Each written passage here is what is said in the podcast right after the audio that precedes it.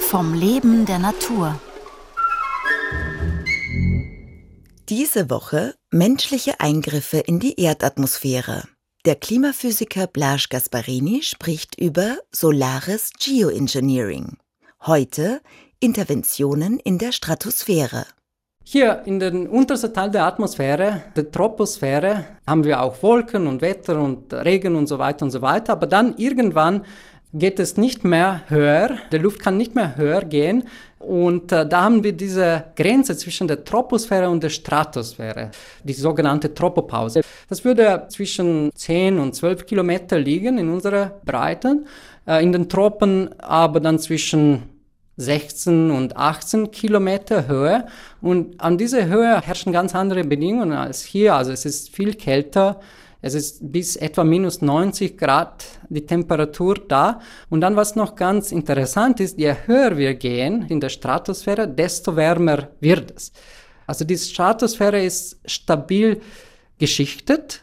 Wenn es wärmer wird, höher und kälter unten, haben wir keine Konvektion mehr und deshalb wirklich auch kein Wetter und keine Wolken in dieser Schicht. Und die chemischen Reaktionen gehen ganz anders dort und deshalb wissen wir noch nicht so viel über diese Schicht und wir haben auch nicht so viele Messungen bis jetzt gemacht.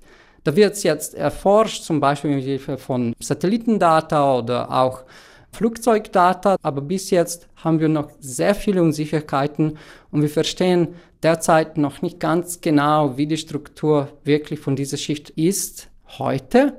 Und wenn wir das nicht wissen, dann würde man nie empfehlen, diese Schicht künstlich zu modifizieren. Und das ist auch, was wir mit dieser künstlichen Vulkanomethode oder Schwefel-Aerosol-Methode machen würden. Wenn man schon damit anfangen würde, würde man mit Schwefel anfangen, weil wir das schon gut kennen. Und würden wir heute sagen, wir wollten das machen, das dauert noch eine Weile, bis wir diese Flugzeuge haben, die können so hoch fliegen. Und dann in zehn Jahren vielleicht würden wir mit dieses Schwefeldioxid anfangen.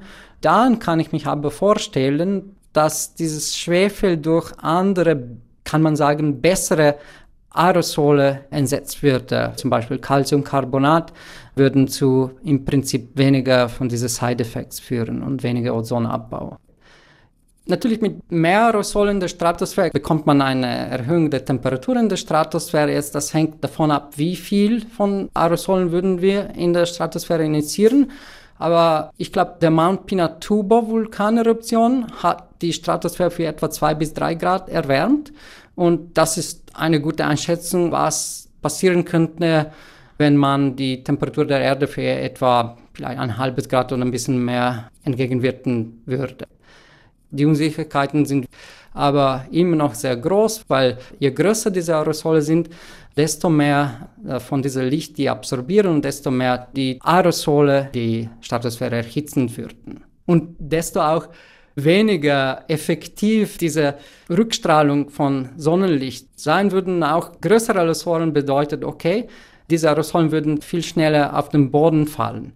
Und ich habe noch nicht über die Sedimentation von Aerosolen gesprochen, aber das ist auch ganz wichtig. Manche Leute würden sich noch erinnern über das Problem von Sauerregen. Natürlich reden wir auch über Schwefel und dieses Schwefel kommt am Boden irgendwann. Die Menge von Schwefel sind aber in dem Fall ziemlich gut global verteilt und nicht so groß wie bei dieser Sauerregenfällen. Und wahrscheinlich würden nicht so ein großes Problem sein, wenigstens nicht bei uns. Aber wie würde sich das auswirken in ein Ökosystem wie Antarktis oder Arktis? Also dort ist es heutzutage eine Atmosphäre ohne menschliche äh, Interaktionen und ohne Aerosolen und Schwefel. Und dort vielleicht könnte man immer noch Probleme damit haben. Morgen um 5 vor 9 die künstliche Modifikation von Wolken.